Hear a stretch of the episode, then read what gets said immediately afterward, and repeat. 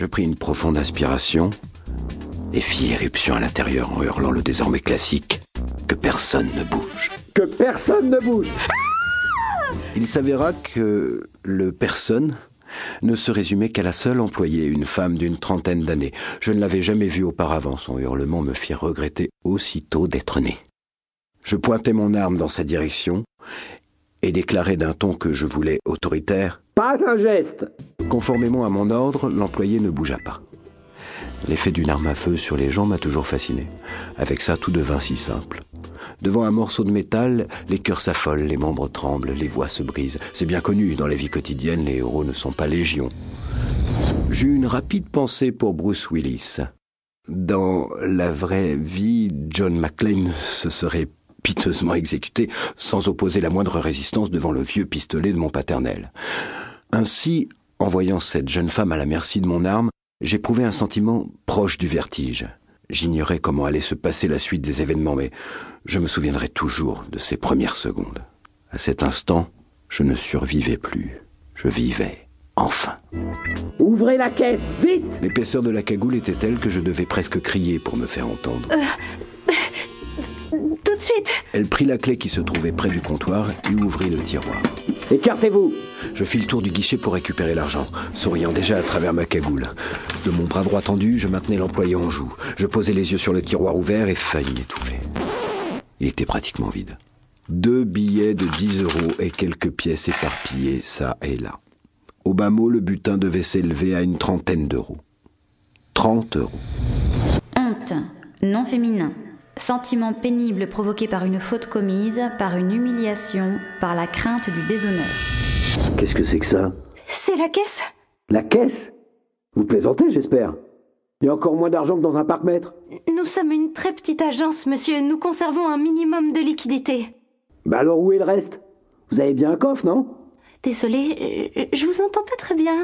À l'intérieur de mon camouflage de laine, mon visage commençait à me gratter. Vous avez un coffre? Il est dans la pièce voisine, juste derrière moi. Tout à coup, une pensée me traversa l'esprit. Je fis volte-face et jetai des coups d'œil rapides vers le haut des murs et dans les coins. Nous n'avons plus de caméra depuis la semaine dernière. Elle est en panne. Soulagé, je fis face à la jeune femme et me mis à la regarder à travers les fines fentes de la cagoule. Elle avait les cheveux noirs attachés en queue de cheval et le regard noisette. Elle n'était pas très grande et légèrement rondelette. Son visage était parsemé de quelques discrètes taches de rousseur. Elle me semblait plus tellement effrayée. Comme si, une fois la surprise passée, elle avait décidé d'essayer de prendre la situation le plus normalement possible. Cette attitude courageuse était presque touchante. Rapidement, je me ressaisis, disposé à ne pas me disperser. Dans quelques minutes, j'allais être dehors avec quelques milliers d'euros en poche, un paquet d'adrénaline dans le sang et une page enfin exaltante à ajouter dans le livre de ma vie. Bon. oui, bon, bah très bien. Conduisez-moi au coffre. Quelques secondes plus tard, je me trouvais dans la pièce d'à côté, les yeux rivés sur un petit coffre en fer. Vous avez la combinaison Pardon La combinaison, vous l'avez Ah, oui. Parfait. Mais je ne peux pas ouvrir le coffre, monsieur. Voilà ce que je redoutais le plus. Quelqu'un qui refuse d'obtempérer, quelqu'un qui m'oblige à recourir à la menace, voire à la force. Visiblement, la guichetière n'était pas disposée à se laisser dévaliser sans essayer soit de se défendre, soit de jouer à l'assistante sociale. Je n'avais pas vraiment envie de la brutaliser, mais encore moins de la laisser me faire la morale.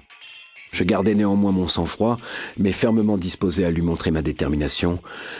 Je pointais mon arme en direction de l'employé. Ouvrez ce coffre, mademoiselle, ou vous allez avoir des ennuis. Je ne peux pas l'ouvrir. Je commençais à perdre patience. Est-ce que cette petite maligne essayait de gagner du temps? Était-elle inconsciente ou assez stupide pour penser que son boulot était plus mortel que mes balles? Mais ne me racontez pas de salade. Vous venez de me dire que vous aviez la combinaison, non? Oui, mais... Ça ne vous servirait à rien. Le, le coffre ne répond pas à ma voix. Je n'étais pas certain d'avoir bien entendu. Un peu sonné, je lui fis répéter pendant que mon pistolet s'affaissait dans ma main. Elle parut un peu plus rassurée en voyant le canon de mon arme s'abaisser. Le coffre ne reconnaît pas ma voix. Je sentais les gouttes de sueur qui commençaient à perler. Sous cette cagoule de laine qui m'aspirait la peau comme une ventouse, j'éprouvais des difficultés à respirer. Et depuis quand parlez-vous au coffre-fort? Un jeune employé ne put s'empêcher d'esquisser un petit sourire qui, malgré mon énervement croissant, ne manqua pas de me troubler. Ce n'est pas ça, monsieur.